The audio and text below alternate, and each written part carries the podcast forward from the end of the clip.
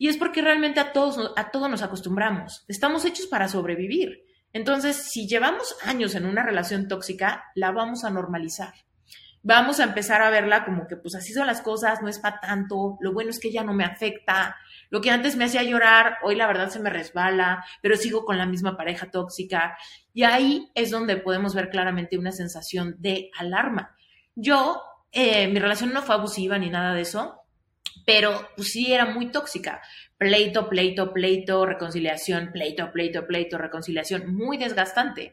Lo cual para mi amiga era súper claro, era como de por qué tanto apego a algo que te estaba causando tanto estrés en el día a día. No había una semana que no tuvieras el drama de la semana, ¿no? Y yo decía, es que de alguna manera mi sistema nervioso ya se acostumbró a vivir así y este vacío no lo tolero. Prefiero regresar atrás y seguirme peleando y contentando, peleando y contentando, a tener este vacío que me, que me saque completamente de mi zona de confort. Reinvéntate. Empieza por tu mente, tu corazón y tu espíritu. Eres perfecto y eres perfecta tal como eres. Solo tienes que darte cuenta. Libérate de tus complejos, de tus creencias limitantes, crea tu vida y recibe todo lo que necesitas. Asume ya la identidad de quien anhelas ser. Yo soy Esther Iturralde, Life Coach Espiritual. Este es un espacio seguro para que recibas las herramientas, las epifanías y los parteaguas para que de una vez por todas te liberes del deber ser social, cultural o religioso. Mi misión es abrir brecha, hacer las preguntas incómodas para que conectes contigo y con Dios. El resto lo decides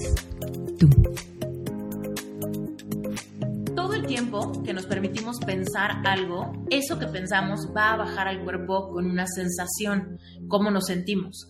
Entonces, por ejemplo, cuando estamos pensando en algo muy catastrófico, por ejemplo, yo en mi depresión, todo el tiempo estaba pensando en me voy a quedar sola, ya es muy tarde, tengo mucho que enfrentar, no tengo dinero, me equivoqué de carrera, eh, sensaciones como de celos, envidia, coraje, no procesadas, un cóctel, un cóctel de miedo ante el futuro, la incertidumbre a mí me, me imponía muchísimo porque yo no le veía como para dónde pudieran las cosas mejorar y cuánto tiempo me iba a tardar en mejorarlas si de plano me sentía como tan perdida, ¿no? Entonces, todos esos pensamientos en círculo, ese mal viaje del que no salía, me tenía sintiéndome muy paralizada.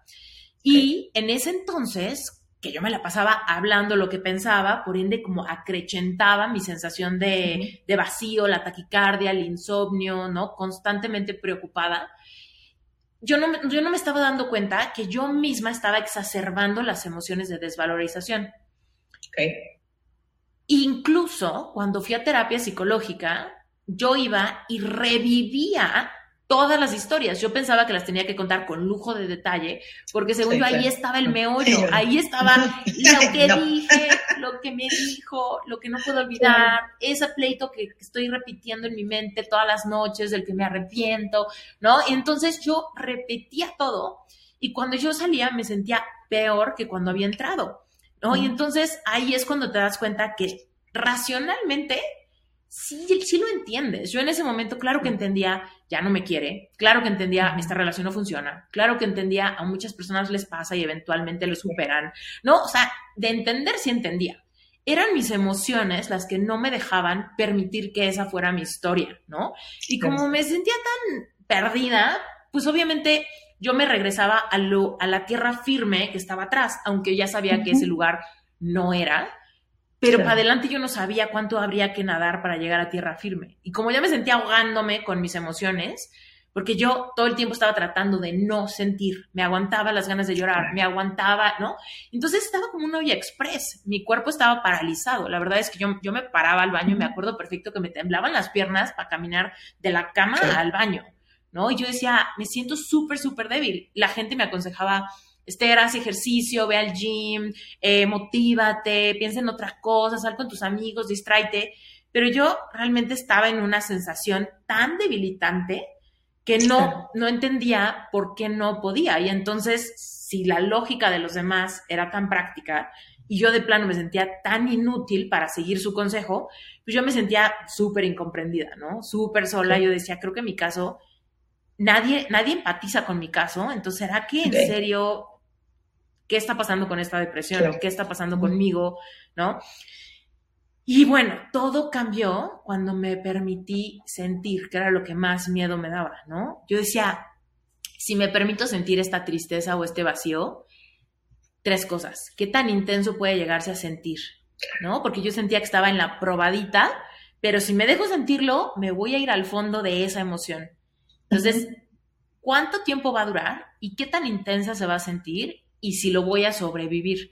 Parece un poco absurdo pensar en que vamos a, vamos a cuestionar si vamos a sobrevivir, pero cuando estás bien cerquita de tener ataques de ansiedad o de pánico, de verdad sientes que va a durar para siempre, sientes que, que, no hay mañana, no hay al rato, no hay el tiempo cura todo, no hay nada de eso. Entonces yo tenía muchísimo miedo de permitirme ir más en ese, en ese espiral hacia abajo y entonces estaba como olla express tratando de olvidar, de separarme. Y las cosas que me ayudaban, por ejemplo, era fumar muchísimo, hablar y hablar y hablar del tema, porque yo le hablaba, la verdad es que soy muy afortunada de tener muchos amigos que estaban disponibles a la hora que fuera, pero mientras hablaba con ellos había como una sensación de desahogo. Pero en algún momento cuelgas el teléfono, en algún momento van a dormirse, en algún momento ya pasaron cuatro horas de escucharte lo mismo, ¿no? Entonces ahí es cuando yo otra vez entraba en la ansiedad, otra vez no me hallaba estando sola en mi cuarto, otra vez insomnio, otra vez la pastilla no me está haciendo dormir, ¿no? Entonces ahí venía como otra vez el miedo a sentir esos vacíos, esa oscuridad, enfrentarte con tu sombra. Y obviamente ahí yo pensaba, pues es por esto, es porque perdí el amor de mi vida. Esa es la única explicación. Cuando ya hoy en retrospectiva entiendo que en realidad fue la tapadera de un montón de cosas que no estaban bien. Pero como yo estaba en una relación sumamente codependiente, ¿no? Y muchas veces decimos, ¿qué, ¿cómo es una relación sumamente codependiente? Una relación donde crees que te amas tanto, que no importa que te pelees un montón, porque no sueltas. No sueltas y ya tienes en tu mente la promesa de que esto es para siempre, él es el amor de mi vida, yo soy el suyo, ¿no? Aquí vamos a estar para siempre. Entonces, por más que las cosas estaban muy mal en otros lados, como que esa era, ese era como mi refugio. Si yo no tenía Dinero, no importa porque un día lo vamos a arreglar juntos. Si mi despacho no estaba funcionando como yo quisiera, no importa porque seguramente bla, bla, bla. Si nos estamos peleando, no importa porque tal. Si no me gustaba mi relación con mi cuerpo, bueno, no importa porque ya mi pareja me acepta como estoy. Entonces, como que en el escudo que todo está bien, ¿no? Y cuando él se va, yo me confronté sin darme cuenta con que no me gustaba mi vida. Yo solamente estaba tan bloqueada por esa pérdida que no me estaba dando cuenta que había muchas, muchos dolores que quedaron como, como al descubierto y yo estaba abrumada, o sea, me venía el mundo encima, porque yo decía, estoy gorda, estoy fea, estoy vieja, no tengo dinero, vivo con mis papás, de aquí que me vuelvo a enamorar, eso nunca va a pasar, me siento súper perdedora, ¿no? Entonces, todos esos pensamientos estaban en un nudo, enredados, donde yo no sabía bien cómo deshebrar, solamente sentía que no podía respirar, una taquicardia brutal, corazón roto, así un vacío que no sabía cómo quitármelo, ¿no? Entonces ahí es donde empezó el viaje intenso a salir de ahí. Yo menciono en el libro que, que era como mi alma desesperada, que no me dejaba quedarme quieta sin buscar. ¿No? Fui a terapia y no me funcionó, fui con tal persona y no me funcionó, fui con un líder espiritual y no me funcionó, fui con a la iglesia y como que no me funcionaba, a la iglesia cristiana y como que, mm, ¿no? Entonces seguía y seguía y seguía y fue hasta que las personas me empezaron un poquito a dar la vuelta. Típico que de repente ya te dicen, hoy no hablemos de eso, ¿va?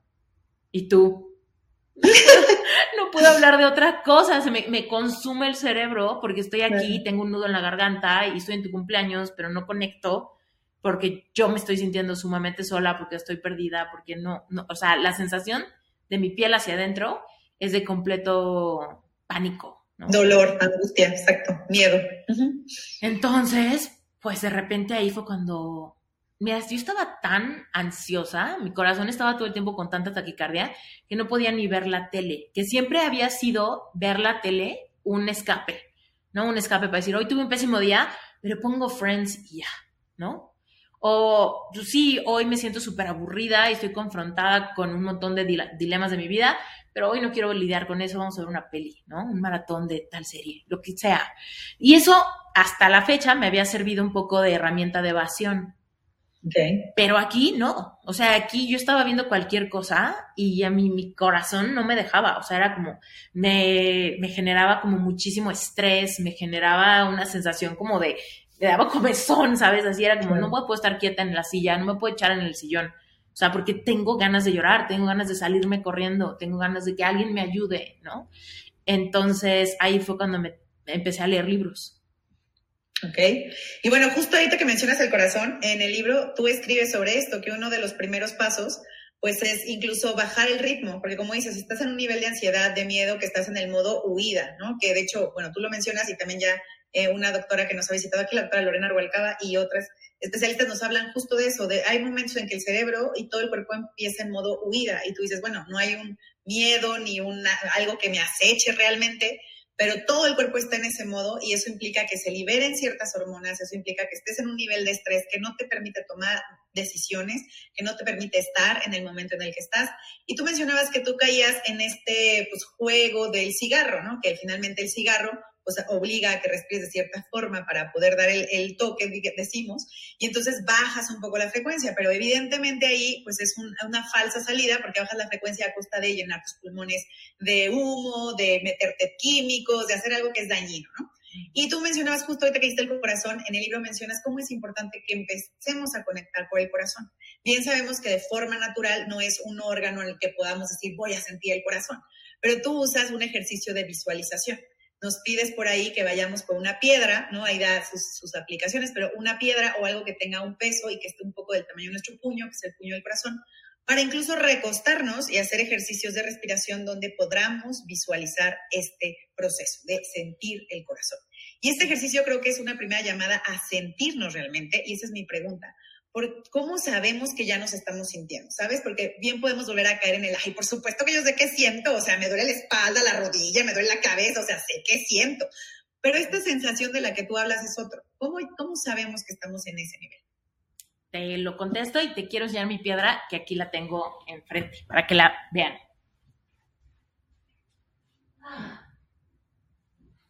Fíjate. Aquí está mi famosa piedra, esta es la piedra original, esta es la piedra que me acompañó en mi proceso. Es importante que la, que la piedra sea del tamaño de tu puño cerrado, porque básicamente, bueno, o sea, es básicamente todos nosotros, nuestro músculo, el corazón, es más o menos del tamaño de nuestro puño cerrado, eso equivale. Entonces, la idea es que si bien el corazón roto no es en sí el músculo, sí se representa a través del estrés que el músculo siente cuando está en ese tremendo mal viaje, ¿no? El problema de cuando empezamos a respirar súper superficialmente es porque estamos tan estresados por todo lo que estamos pensando que nos asusta tanto que empezamos a, respirar cada vez menos. Si tú te fijas, cuando, cuando estás asustada, supongamos que tú estás en tu casa sola y de repente escuchas como que abrieron la puerta o como que rompieron una ventana. Lo primero que vas a hacer es sostener la respiración. ¿Por qué? Porque el miedo nos lleva a sostener la respiración. Ahora, ese es un miedo como ahorita, de alarma, ¿no? Pero ¿qué pasa cuando todo el tiempo estamos como en un estado de me va a llevar la fregada, no tengo para dónde ir, ya está muy cañón, me siento súper sola, nadie me está entendiendo, la gente me da la vuelta. O sea, cuando de repente ya empieza a entrar ese miedo crónico que sabes que no va a cambiar en una semana o en dos, o sea, te vas a tardar y quién sabe si lo logres, ¿no? Entonces, de repente nos vamos acostumbrando tanto a respirar tan superficialmente que el corazón está batallando para llevar oxígeno a todo el cuerpo. Nosotros cuando respiramos llevamos oxígeno a los pulmones y a través de los pulmones llega el torrente sanguíneo y es el corazón que bombea la sangre oxigenada a todo el cuerpo y después regresa al corazón, el corazón la filtra, volvemos a respirar y pasa eso otra vez, ¿no? Pero ¿qué pasa cuando estamos respirando súper poquito? El corazón tiene que bombear en friega mucho más para tratar de llevar oxígeno a todo tu cuerpo. Cuando de plano se da cuenta que no hay oxígeno suficiente, va a priorizar algunos órganos. va a priorizar los órganos más importantes, como por ejemplo el cerebro, ¿no? Entonces, de repente vas a sentirte súper débil, súper guanga, casi casi no tienes ganas de pararte. ¿Por qué? Porque hay poca oxigenación en tu sistema motriz, en tus músculos, en tus miembros largos, en tus brazos, en tus piernas. Entonces, todo se empieza a somatizar. Cuando yo fumaba, eh, haz de cuenta que lo que pasa es que de estar respirando súper poquito, de repente ya tienes un objeto que te ayuda a hacer un ejercicio de respiración donde le metes algo visual. Tú sabes, cuando tú fumas, tú ves que se prende tantito, ¿no? Está el fuego, se consume tantito el cigarro, ese humo entra en tus pulmones, mientras más llenes tus pulmones, más sientes que estás fumando bien, y después tienes el visual de irlo sacando pausado de tu cuerpo. Si bien, pues no es bueno, porque como dijiste hace rato, de alguna manera estamos contaminando y abusando al cuerpo, de alguna manera el corazón dice, finalmente, de perdida, lo estás haciendo profundo y pausado, ¿no? Luego ya viene como el problema, ¿no? De decir, se te empieza a secar la piel, se te empiezan a poner los dientes amarillos, tus manos apestan, ¿no? O sea, todas esas cosas empiezan a pasar porque realmente no le estás metiendo oxígeno a tu cuerpo. Pero de alguna manera pues sientes un pequeño alivio cuando fumas, a medida de que tu corazón baja la frecuencia cardíaca. Entonces, en el proceso en el que yo estaba, yo tenía muchísimo insomnio. Entonces, yo me acostaba y decía, pues un cigarro. Me paraba, fumaba un cigarro. Me regresaba, me trataba de acostar y lo primero que pensaba era otro, otro, otro. ¿No? Entonces, de repente, me pasaba toda la noche parada en la ventana de la regadera, fumando, sintiendo un tremendo vacío en el pecho y este o sea, descanso de mi corazón y luego el acelere, ¿no? Cuando me trataba de dormir y veía que no iba a ser cosa fácil. Entonces yo, de verdad que visualizaba, yo pensaba, quisiera sobar mi corazón. O sea, quisiera meterme las manos al pecho y llenar ese hoyo y sobar algo, ¿no? Y entonces me puse a reflexionar en el tema del dolor de los miembros fantasmas. Cuando una persona pierde una pierna o un brazo, muchas veces puede experimentar dolor en aquella pierna que ya no tiene. ¿Por qué? Pues porque el cuerpo tiene la memoria de que alguna vez hubo una piedra, digo una pierna, y cuando esa pierna no está, o sea, mi cerebro no lo, no lo registra, no entiende y puede, o sea, tu cerebro identifica como que ese miembro está y está sufriendo. Entonces, yo pensaba, es que eso es lo que siento, hay un dolor ahí y necesito algo que represente ese órgano. Vi un documental que se me quedó muy grabado, donde una persona que tenía dolor en una pierna que no existía, y lo que hacía era poner un espejo en la pierna que sí tenía y parecía que tenía dos piernas. Entonces esa persona se sobaba la pierna que tenía, viendo por el espejo como si se sobara la otra que no tenía, y había una sensación de descanso y paz finalmente en el sistema nervioso. Entonces, hace cuenta que, y muy intuitivamente, porque no lo pensé súper racional, pero yo quería que algo representara mi corazón para poderlo agarrar, para poderlo sentir, para poderlo contener, porque todo el tiempo sentía que se me salía del pecho, pero no había nada, hay un vacío.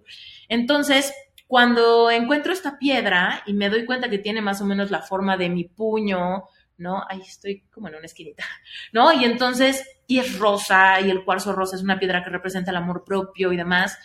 Pues yo dije, bueno, pues este es, este es mi corazón. Y entonces yo me acostaba en esos momentos donde no tenía nada, nada que hacer, o sea, ya no podía leer, ya no podía hablar, ya, incluso ya ni siquiera me salían lágrimas porque ya llevaba pues, mucho tiempo llorando ese día y las lágrimas, cuando lloras mucho, de verdad te deshidratas, no tenía hambre, ya sabes, o sea, que ya no sabes ni para dónde hacerte, lo único que hacía era acostarme y ponerme la piedra al pecho, encima del corazón que me dolía. Y entonces sentir la presencia de esta piedra era como finalmente darle un alivio a mi cuerpo de ahí está, hay algo, siento el peso, ahí está, ¿no? Y también luego eh, lo, lo sobaba, simplemente yo, esta piedra, yo me volviera ciega ahorita, Julia, no hay forma que alguien me pudiera confundir de piedra. Yo esta piedra me sé de memoria cuánto pesa, me sé sus filos, me sé sus, sus, sus quiebres, sus grietas, me sé perfecto las formas, porque yo he sobado esta, pierna, esta piedra por una década, ¿no? Entonces, me empezó a ayudar muchísimo, me daba esta sensación de paz, me daba esta sensación de cuando menos sé que, sé que ahí estás, sé que estoy bien, ¿no? Y entonces la frecuencia cardíaca mientras me acostaba y sentía el peso del corazón, y empezaba a respirar profundo y pausado, como si estuviese fumando, eh, porque en ese entonces incluso yo quería dejar de fumar, pero me di cuenta cómo ese, ese momento de respirar profundo y pausado era lo que me daba esa pequeña ventana de donde me alejaba tantito del ataque de ansiedad o de pánico, que al inicio yo decía, bueno, a ver, me voy a fumar un cigarro de mentiras. Incluso agarraba mis dedos, me iba a la ventana y me fumaba el cigarro. Sostén. Veía el humo, ¿no? Otro. Entonces me echaba así mis tres, tres minutos y medio y decía, si después de hacerlo quiero otro cigarro, me lo fumo. O sea, si en serio después de ese fantasma quiero uno físico, me lo fumo. Pero ya no lo quería y me podía aguantar, ponte una hora. Y a la hora decía un cigarro, un cigarro, un cigarro, y entonces volví a hacer mi cigarro fantasma. ¿Quieres un cigarro de verdad o te aguantas otra hora? Y así fue como empecé a dejar de fumar. Entonces, cuando yo me acostaba con mi piedra al pecho, respiraba profundo y pausado, que ya había un poco entendido el valor de la respiración, y lograba bajar un poquito mi frecuencia cardíaca, y en esos momentos empezaba como a confrontarme con mi verdad, ¿no? En mi mente era como de, ¿qué te pasa? O sea, realmente, ¿qué es lo que pasa? Hace ratito, literal, antes, antes de conectarme contigo, se fue mi mejor amiga de mi casa y la menciono mucho en el libro. Ella es una persona que me dijo, Esther, pero ¿por qué estás tan mal? ¿No te acuerdas cuántos se peleaban? ¿No te acuerdas cuántas veces me decías de este drama, este otro drama, tal pleito, tal desacuerdo? ¿Por qué estás tan mal? ¿No? Ahí es donde yo me cayó un 20 muy grande de decir, ¿por qué estoy teniendo esta memoria selectiva que se le olvida todo lo malo y estoy endiosando la relación, ¿no? Haciendo de él el santo de la relación y a mí la mala del cuento. Pues estaba tan en pánico por lo que estaba sintiendo que la única forma de darme permiso de volver atrás y querer volver atrás y querer regresar y querer reconstruir algo que no sirve y demás, solamente podía hacerlo si mi mente racional se olvidaba de todo lo demás, porque somos bien inteligentes. Entonces me tengo que olvidar del drama para poder permitirme a mí misma ir tras algo que técnicamente me estaba haciendo tanto daño. Entonces ahí iba yo dando bandazos, la verdad. Al inicio era como, un día me sentía muy fuerte, al día siguiente me sentía muy débil, un día me sentía empoderada, al otro día muy, muy triste. Entonces mi sistema nervioso estaba sufriendo cañón esos, esos bandazos, esos subidones de frecuencia y baja de frecuencia. Yo decía, es que en serio, o sea, ahorita no confío en mí, no confío en mí, porque así como ahorita puedo amanecer bien, al rato puedo estar llorando desbordada por emociones que no entiendo, ¿no? Y ahí fue donde realmente empecé a decir, bueno, a ver, ¿qué, cuál es la emoción? Lo que me preguntabas, ¿por qué hay que ponerle nombre?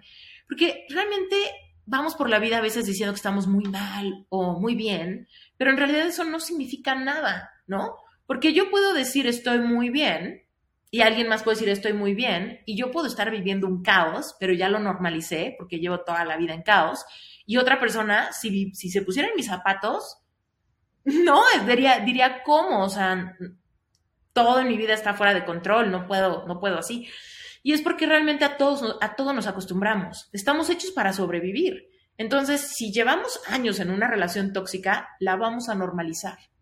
Vamos a empezar a verla como que pues así son las cosas, no es para tanto, lo bueno es que ya no me afecta, lo que antes me hacía llorar, hoy la verdad se me resbala, pero sigo con la misma pareja tóxica. Y ahí es donde podemos ver claramente una sensación de alarma. Yo, eh, mi relación no fue abusiva ni nada de eso, pero pues, sí era muy tóxica. Pleito, pleito, pleito, reconciliación, pleito, pleito, pleito, reconciliación, muy desgastante. Lo cual para mi amiga era súper claro, era como de por qué tanto apego a algo que te estaba causando tanto estrés en el día a día. No había una semana que no tuvieras el drama de la semana, ¿no? Y yo decía, es que de alguna manera mi sistema nervioso ya se acostumbró a vivir así y este vacío no lo tolero. Prefiero regresar atrás y seguirme peleando y contentando, peleando y contentando, a tener este vacío que me, que me saque completamente de mi zona de confort, ¿no? Entonces me fui reconciliando con el vacío, me fui reconciliando con decir, bueno, si ya no hay nadie y solo quedo yo conmigo, ¿cómo le hago para que esto no se sienta como el momento más incómodo del mundo, no? Ahí fue cuando me di cuenta que yo no me caía bien. No sé estar conmigo, no sé estar sola. Mientras que están mis amigos apoyándome, mientras que está mi mamá escuchándome, ¿no? Mientras estoy en el teléfono con alguien, pues de alguna manera siento una sensación de confort, ¿no? Aunque esté muy triste. Pero cuando me sentía sola, de verdad que empezaba la taquicardia, la sensación de me ahogo, de necesito que alguien venga, ¿no? Y era porque yo decía, es que no, o sea, me, estoy, es muy confrontante para mí estar sola, porque ahí es donde vienen un montón de pensamientos que no identifico bien, porque llegan todos de bonche, pero en ellos está muy, ¿quién soy yo? No valgo lo que yo creía, no soy tan inteligente como yo pensaba, no soy valiosa como alguna vez me dijeron, no, pues fui muy reemplazable, ¿no? Y entonces todos esos pensamientos me hacían autorrechazarme, como no quiero estar contigo, que, que me hace sentir así, ¿no? Entonces había como esta sensación de, de, pues no sé, un ataque constante en mi mente a través de mis pensamientos y todas las emociones que venían a flote eran sensaciones que yo corría. Era como de, ah, melancolía, no, no, no, no, no, ¿qué hago para que se vaya, no? No. Ay, no, enojo, no, no, no, no, no, ¿con qué me distraigo? ¿A quién le hablo? ¿No? Y entonces de repente, cuando empecé a decir, bueno, ya, o sea, ya, porque si corro de la melancolía me voy a la tristeza, si corro de la tristeza me voy a los celos. Entonces, no tenía ya al alcance ninguna emoción positiva, ¿no? Y ahí fue cuando dije, bueno, pues ya, ya, el que venga ya lo vivo y ya, mejor le doy una salida creativa, mejor visualizo, mejor... De hecho, aquí va mi siguiente pregunta, por ejemplo, aquí ya tenemos una pregunta. Gente linda, si nos están viendo, porfa pongan sus preguntas en comentarios para hacerlos. Aquí ya Ariadna Rocha nos manda una pregunta. ¿Qué hiciste para poner un freno con toda esta ansiedad? Porque es muy difícil darte cuenta cuando uno está en un estado de ansiedad. Sí. La ansiedad en sí no es una emoción. La ansiedad es algo que sucede cuando tenemos muchas emociones al mismo tiempo que nos paralizan. Entonces la ansiedad se empieza a manifestar como esa taquicardia, esa sensación de incomodidad en nuestra propia piel, esa, esa cosa que nos hace querer salir corriendo, pero no tenemos a dónde. Entonces empieza como esa sensación de incomodidad. Lo que tenemos que hacer ahí, primero que nada, es respirar. Eso es lo más importante, que no se te olvide respirar. La ansiedad nos da un montón de miedo. ¿No? Porque no sabemos en dónde va a parar, cuánto va a durar, ¿no? Y entonces nos empieza a dar mucho miedo y sostenemos la respiración. Mientras que tú sigas respirando intencionalmente, digo, por eso yo me acostaba y empezaba a respirar profundo y pausado y aunque las lágrimas corrieran por mi cara, no me movía. Era como, aquí me quedo hasta que baje la frecuencia cardíaca primero. Porque cuando oxigenizas bien tu cuerpo, todo se oxigeniza y puedes de perdida un poquito pensar bien, moverte, no vas a llegar a ataques de ansiedad, etc. Pero definitivamente no es una chamba fácil.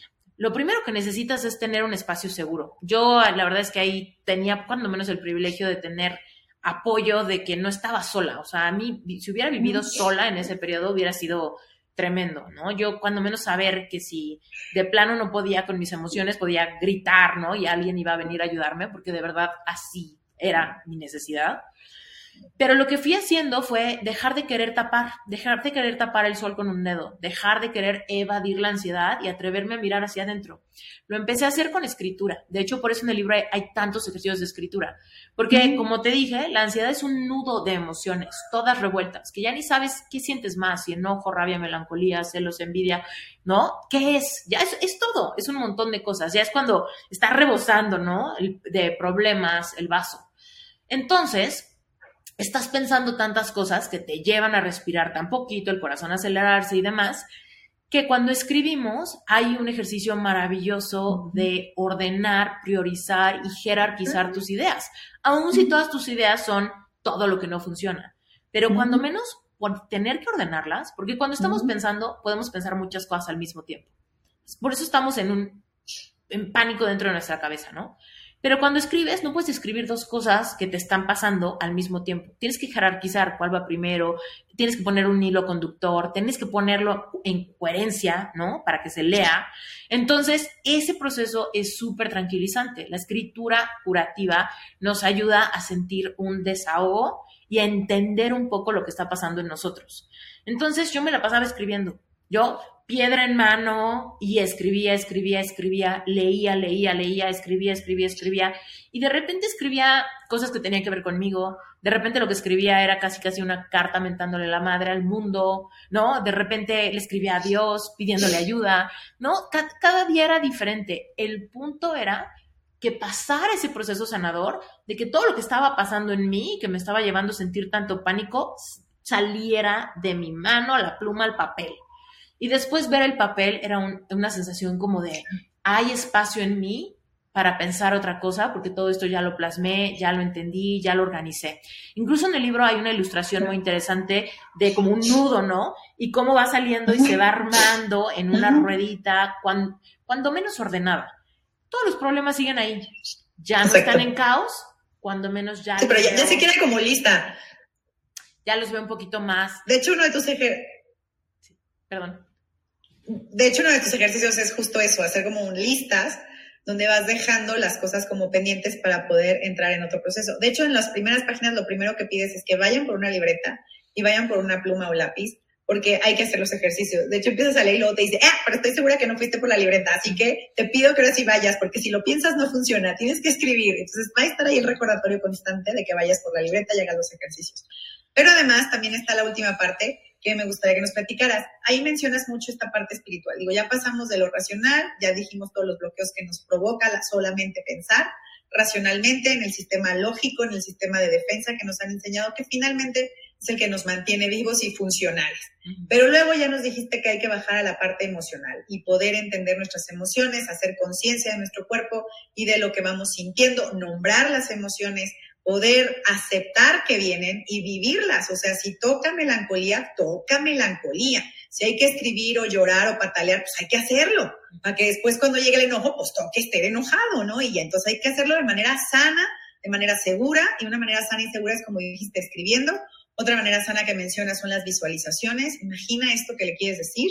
Por ahí, de hecho, tú platicas de una carta que hiciste y que, bueno, de hecho, las consecuencias de esa carta cuando se lleva afuera. Eso ya, léanlo, de verdad es muy lindo. Seguramente lo han hecho, si no con cartas, seguro en el WhatsApp. Yo sé que han WhatsAppeado. Yo sé que le han WhatsAppeado a Alex. Así que, por favor, háganlo de una forma segura a través de estos ejercicios arteterapéuticos. Y luego viene a la parte espiritual, donde tú mencionas, y también siempre ponen las alertas, de, ok, aquí va a haber pasajes bíblicos, no soy, en, no creo en un Dios en específico, pero a mí la Biblia me ha ayudado, o estos versículos me han ayudado a entender ciertas cosas, que al final pues lo tomas un poco como si fuera literatura universal de la que podemos aprender y beber algo, ¿no? Entonces, también mencionas esta parte espiritual, ahí es importante y viene mi pregunta, ¿cómo podemos ir entrando a esta dimensión espiritual? ¿Por qué esta dimensión espiritual es importante? Alguien podría decir, mira, ya, si sano mis emociones, ya estoy del otro lado, ¿qué más me da? Si soy energía, si soy espíritu, no me importa, o sea, ya con que deje de llorar estoy bien. ¿Por qué es importante lo espiritual, Esther? Mira, primero que nada, pensar en que, bueno, a mí me ayuda mucho pensar en que soy un ser espiritual, que estoy teniendo experiencia física, ¿no? Porque cuando alguien te dice, bueno, las emociones no son buenas ni malas, solo son, entonces siéntelas todas, de cualquier manera se sienten súper incómodas, pero cuando entiendes, o en mi caso, cuando entendí que el hecho de que yo, ser espiritual, en esta experiencia física, donde tengo un cuerpo de carne y hueso, donde hay un corazón que se acelera, donde hay ojos que lloran, donde hay escalofríos, donde hay músculos que se tensan, cuando me entero de una noticia, cuando veo algo en redes sociales, cuando tengo insomnio, era como un martirio, pero después entendí que todas las emociones tienen su dualidad todas las emociones que consideramos malas tienen del otro lado una emoción contrastante que sí me gusta, que sí persigo, que sí anhelo. Pero solamente estando dispuestos a tener la dualidad de las emociones es que realmente podemos vivir una vida plena. Entonces creo fielmente que el mejor regalo que Dios nos ha dado en esta experiencia humana es que podemos sentir. Entonces, cuando realmente te haces a la idea que sentir es un placer y que sentir siempre te va a abrir el otro espectro, de repente puedes pensar, ok, hoy estoy muy triste, pero solo porque conozco este nivel de tristeza, no me resisto y sé sentirla, es que de alguna manera desbloqueo que en mi vida también sea posible sentir un nivel de felicidad igual de intenso. Cuando digo, no, no, yo no quiero tristeza, yo no quiero melancolía, yo no quiero nada de esto, también quito esas emociones polarizadas que sí me gustan y que sí son placenteras y me termino quedando con una vida gris voluntariamente me quedo con una vida donde solamente hay indiferencia, rutina, monotonía, aburrición, ¿no? Y entonces de repente digo, es que ¿por qué en mi vida nada fluye? ¿Por qué no hay felicidad, no hay triunfos, no hay victorias? Me comparo con todos los demás, no entiendo por qué los demás tienen ese éxito, o tal persona ya emprendió, o tal persona tiene un ascenso, tal persona se fue de viaje, ¿no? Todas esas experiencias abren la potencialidad del fracaso. Por ejemplo, supongamos que tú vives una vida súper promedio y de repente ves que alguien lanzó tal proyecto y está feliz porque algo está funcionando muy bien. Esa persona, al estar sintiendo esas emociones, abre el espectro de la potencialidad del fracaso, de perder su inversión, de equivocarse, de caer en ridículo, de tener ciertos problemas, ¿no? Esa persona está abierta a la potencialidad de sentir ambas emociones. Pero cuando nosotros decimos, no, ¿qué tal que el fracaso? El fracaso se va a sentir horrible. Entonces lo evado, lo evito, no me atrevo, estoy bloqueando que el otro espectro algún día sea posible para mí. Entonces ahí es donde vivimos vidas desconectadas de nuestro propio corazón y del propósito de Dios para nuestra vida. Yo creo que propósito no hay uno. O sea, por ejemplo, yo no creo que mi propósito es ser life coach. Amo mi vocación, pero no creo que mi propósito es ese. Mi propósito está rodeado de un montón de cosas. Desde mi relación con mi cuerpo, mi relación con mis seres queridos, familia, amigos, pareja, también mi relación con Dios, mi relación con los animales, mi relación con la naturaleza, mi relación con el dinero. O sea, en sí, todo, los 360 grados de nuestra vida de repente nos vamos a encontrar entre que nos guste o no nos guste. Si nos gusta y nos hace sentir plenos y en crecimiento, vamos a genuinamente sentir que estamos viviendo nuestro propósito. Pero el único camino a ese destino, de que de repente volteas a diestra y siniestra en tu vida y te guste tu panorama, depende de la valentía que tengas para seguir los anhelos del corazón. Hay una receta. Nadie te va a decir, pon un negocio y vas a, ser, vas a ser feliz. Estudia tal carrera y vas a ser feliz. No, todo depende de nuestra capacidad de escuchar lo que nuestro corazón nos dice. Híjole, qué padre sería escribir un libro. ¿Qué tal que nadie lo compra? ¿Qué tal que nadie lo lee? ¿Qué tal que la gente lo, lo odia? ¿Qué tal que me dicen que soy la ridícula, que no puede superar a su exnovio aunque ya esté casada? ¿No? ¡Ah! se abre la potencialidad de muchas cosas que me incomodan, pero también se abre la potencialidad de muchas cosas que me hacen sentirme cada vez más plena, cada vez más yo, cada vez más honesta, cada vez más auténtica, ¿no? Y me va guiando a vivir una vida con propósito. Yo creo que ese es el plan de Dios para nosotros, que a través de nacer con el deseo nato de amar y ser amados, nos retemos a empezar por el amor propio y después desde ese amor propio es que podemos escuchar los anhelos del corazón y tener o no la valentía de dar pasos en ese camino. Y cuando damos pasos en ese camino y nos atrevemos a querer lo que nuestro corazón quiere, es cuando realmente estamos haciendo lo más espiritual que podemos hacer. Porque querer se dice fácil. Ay, ser, todo el mundo quiere dinero, todo el mundo quiere amor, todo el mundo quiere viajar. No, no. No hablo de ese querer de que todo el mundo quiere. Si tú ahorita me dices, oye, Esther, ¿no te gustaría, no sé, ser súper buena tocando la guitarra? Claro que me encantaría. Mi esposo toma la guitarra, toca la guitarra y yo digo, wow, me encanta, cómo me gustaría tener ese talento. Pero en serio, porque podría aprender, podría agarrar la guitarra y empezar a practicar, podría contratar un maestro o de plano, de perdida, ver tutoriales en YouTube y pasar horas fregándole a ver si sí. Pero no lo hago, ¿por qué? Porque la verdad es que no quiero.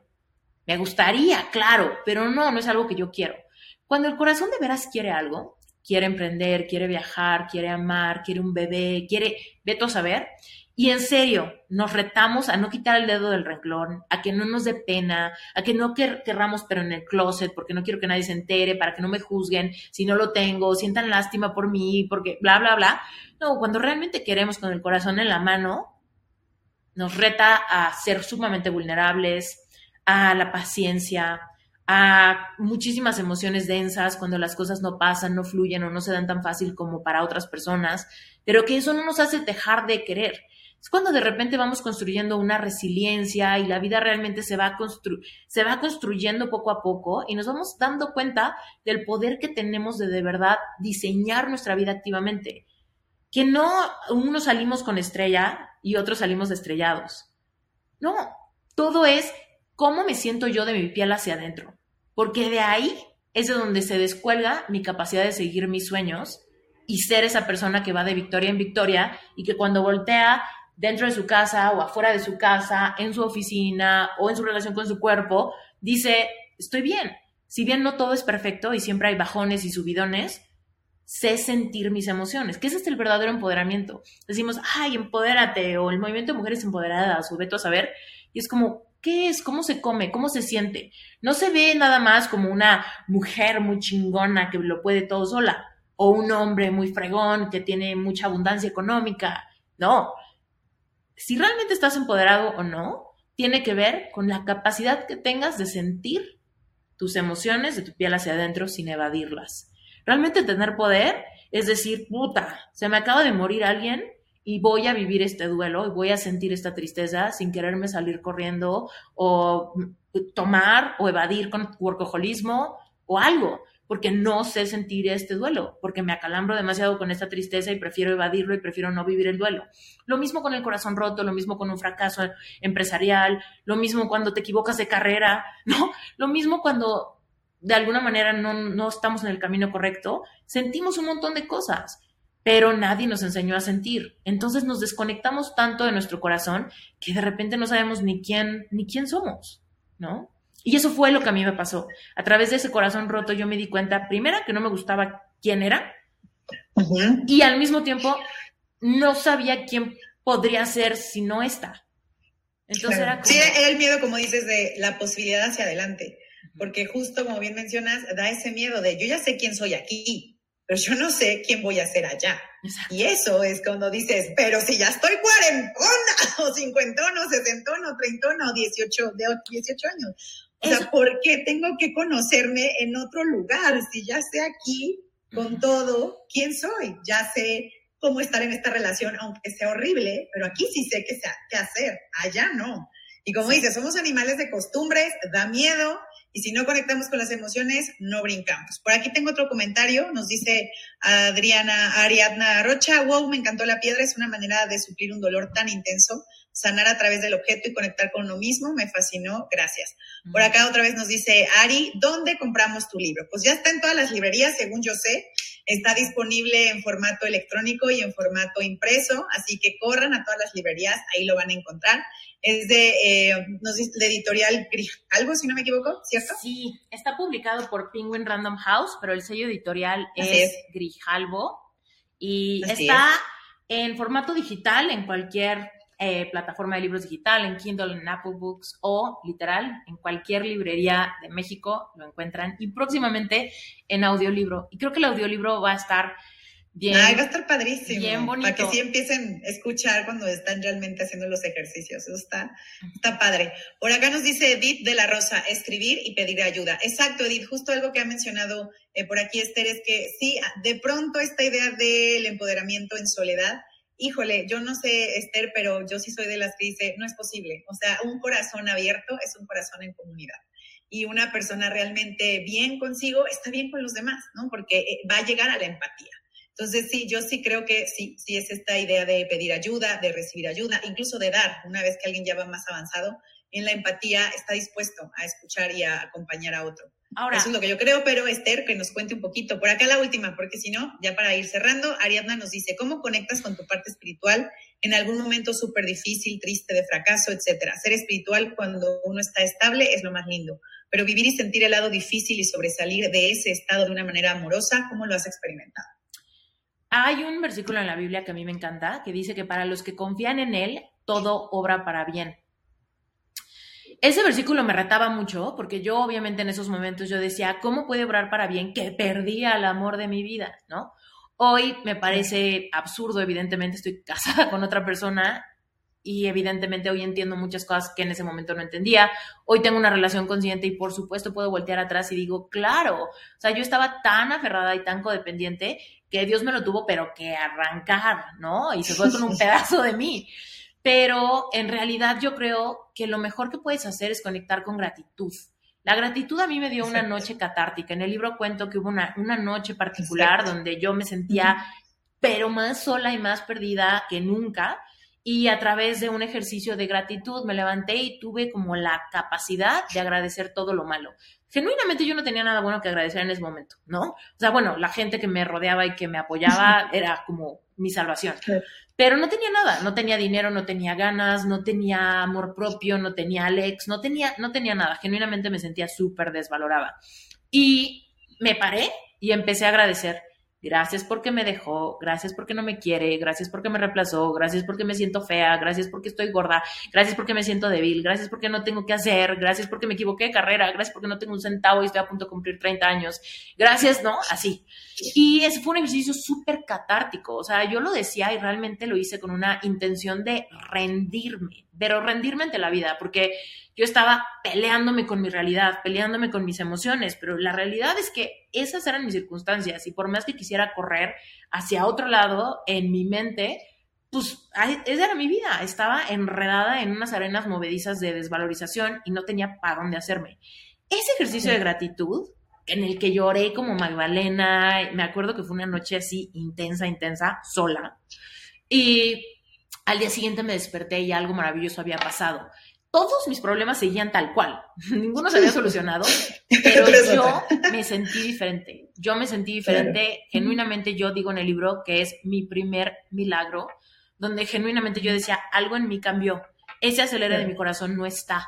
Y desde ese lugar, donde ya me había rendido ante todo lo malo que me pasaba, siento que vi como una luz de esperanza y desde ahí ya pude sentir, seguir el consejo de los demás échale ganas, trata de pensar en otra cosa, trata de volver a ponerte las pilas, de ser creativa, de hacer algo por ti, ¿no? Pero antes de esa noche yo no entendía cómo podía pararme si me temblaban las piernas para ir al baño, ¿no?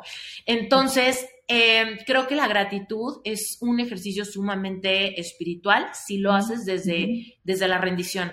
Si lo haces pensando en, bueno, pues Esther dijo que le funcionó, así que yo lo voy a hacer, pero lo haces medio de... sí, bueno, ahí sería el quid pro quo. O sea, si estás pensando en quid pro quo, pues no es gratitud. Si estás en el, ay, como yo doy porque me van a dar, entonces sí voy a dar para que me den. Entonces estás pensando en la cuota de, no sé, de un club. Ay, doy tres para que me den cuatro. Eso es algo auténtico, como bien dices. Tiene que ser algo auténtico. Sí. por, por la vivencia, porque tienes que compartir. Cuando ya te desbordas, ¿no? De cuando dices, ya, es, es que es compartir, porque alguien más puede necesitarlo, porque yo no lo necesité y alguien más estuvo ahí. Además, una cosa importante, hace rato alguien mencionó el tema de la soledad. Y yo creo que si realmente quieres despertar tu espiritualidad en un momento de gran dolor, sí es sola. Sí es estando sola. Ya me prendieron la luz. Yo me estaba quedando aquí en la tiniebla. Eh, o sea, sí es en soledad. Sí es donde nadie te ve.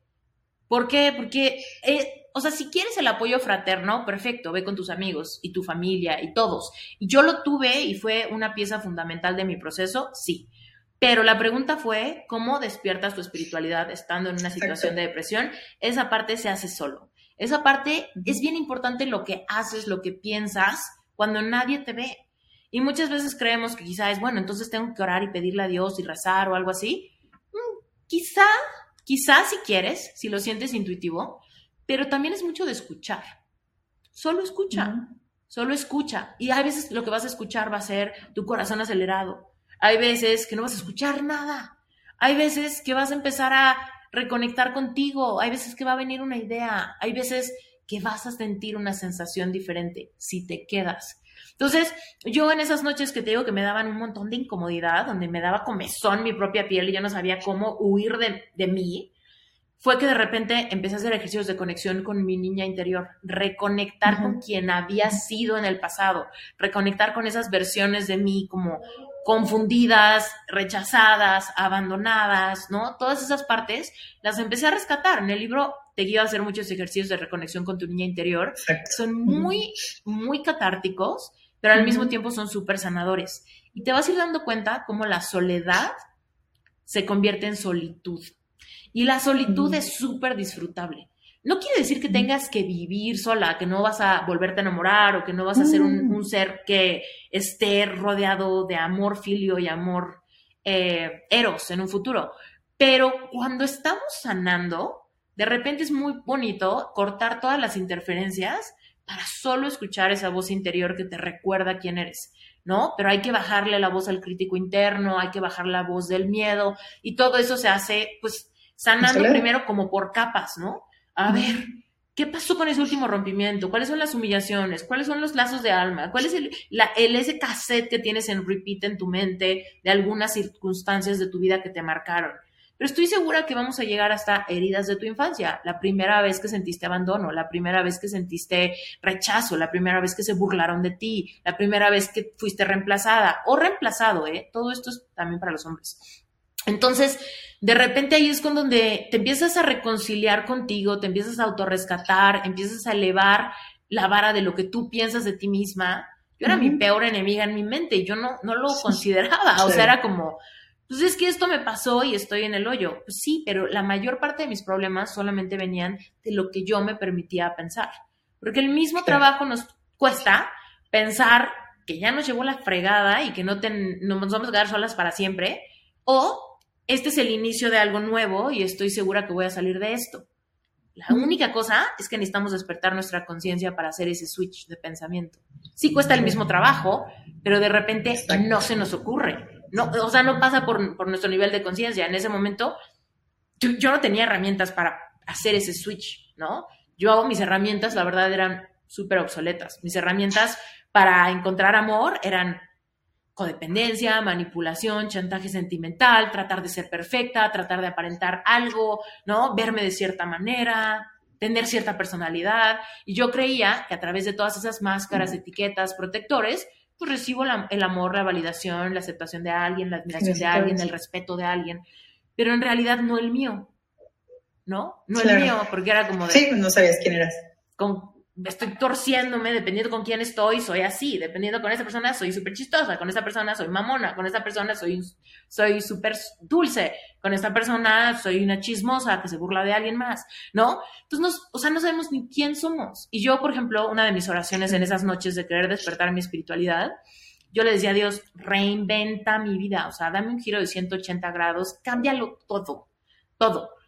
Y de ahí el nombre de mi podcast, por eso mi podcast se llama Reinvéntate, y la verdad es que algo muy bonito es que la idea no es que te reinventes en alguien que nunca has sido. Si estás en un lugar de donde las cosas no fluyen, donde no te sientes útil, donde no te sientes en el lugar donde puedes, no sé, despertar tus talentos, o no estás en una relación consciente que sabes que anhelas con todas las ganas, pues realmente no se trata de que te vuelvas otra, no se trata de que hagas aquí, de te muevas y te pintes el pelo y te cambies de look para encajar, ¿no? Se trata de que regreses a ti, de que te reinventes en quien siempre has sido destinada o destinado a ser. Pero para hacer eso, para reinventarte en esa, en esa persona, tienes que liberarte de lealtades familiares, creencias limitantes, creencias heredadas, códigos de significado, complejos, inseguridades físicas. Todo eso es lo que no nos permite ser auténticamente nosotros. Pero si hacemos esa chamba, primero de identificarlo y permitirnos soltar eso, hacemos espacio para un merecimiento pleno. Ese es el merecimiento que nos deja seguir nuestros sueños y decir, yo creo que sí me merezco escribir un libro. Yo creo que sí me merezco poner un negocio. Yo creo que sí me merezco volver a amar. Yo creo que sí me merezco cambiar hábitos. Yo creo que sí me merezco salud, energía. Yo me merezco un grupo de amistades conscientes yo me merezco poner límites aquí con estos miembros de mi familia, quizá, ¿no? Y entonces todo en la vida empieza a cambiar y activamente vemos cómo se empieza, empiezan, el universo entero se empieza a sincronizar para darte todo lo que es para ti. Solamente que como tú estabas vibrando en la sintonía de este fantasma que pretende ser, pues en vez de acercar lo que quieres, lo estás como alejando desde una desde una máscara nunca vamos a manifestar ni la pareja adecuada, ni el trabajo de nuestros sueños, ni abundancia económica de la que se disfruta y no de la que llega y se va y ni siquiera supimos cómo. La que se sufre y la que se padece. Exacto. Ok, bueno, pues gente linda, esta ha sido la entrevista con Esther Iturralde. Por favor, síganla. Dinos tus redes sociales para que te sigan, tu podcast, tu página, todo, por favor, para que te sigan. Y les recordamos, el libro está en formato digital y en formato impreso. Ya salgan, corran, consíganlo. Ya saben que yo, doña digital, siempre les diré, pues, pues ¿para qué se complican ahorita en el book, en el Kindle, en donde sea? Denle descargar y ya. Pero bueno, si son amantes todavía del olor y lo impreso y chalala, bueno, pues mañana hagan una cita, pasen por una librería pasen. O también lo pueden pedir, seguramente hay un montón de librerías que ya te lo llevan a la casa. Entonces, pues ya está. Entonces háganlo. Pero dinos tus redes, por favor, Esther. Bueno, facilísimo, mi nombre, Esther Iturralde, todo junto. Así me van a encontrar súper fácil, tanto en YouTube, en Instagram, en Twitter, en Facebook. Esther Iturralde, ¿va? Mi página web es esteriturralde.com. Si le suman diagonal libro, esteriturralde.com diagonal libro, ahí van a encontrar los links directos para ordenarlo físico o digital en todos lados. Ahora, también tengo un podcast donde hablo de lo mismo, de lo mismo, pero más, y se llama Reinventate Podcast. Entonces, ese lo encuentran en todas las plataformas de podcast, en Spotify, Apple Podcasts, YouTube y todas las demás que existen. Y también tiene su propio Instagram que se llama Reinventate Podcast, tal cual. Ok. Ojo, yo siempre contesto. Así que si tienes alguna pregunta cuando leas el libro, escríbeme, que siempre contesto. A veces me tardo un poquito, pero siempre, siempre, siempre contesto.